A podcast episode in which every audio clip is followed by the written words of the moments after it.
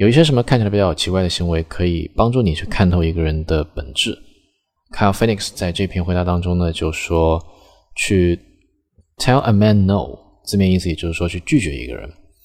那通过拒绝一个人呢，你可以看到他的反应，他可能会是站在你的角度去理解你，那也有可能是直接的去攻击你。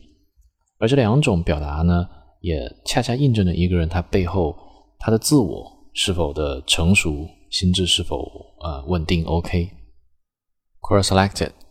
What seemingly strange trait will reveal a lot about a person? From Kyle Phoenix. Tell a man no. This seems weird, I know, but I have learned to discern a man's character simply tell him no. No, you're not interested in a date. No, you don't want to have sex with him.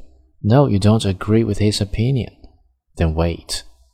It doesn't have to be snarky or sarcastic, just a casual no. Immediately after that, he will either congenially accept your answer but leave it open to returning for more discussion, be friendly, be polite, or he will call you a lesbian, a bitch, a dyke, a fag, fat, dumb, stupid. He will attack you. The fragile male ego can't handle no. The strong male ego wants you to be your own person, might still want to persuade you but doesn't need to debase you. Tell a man no and watch and listen to how he reacts. Works every time.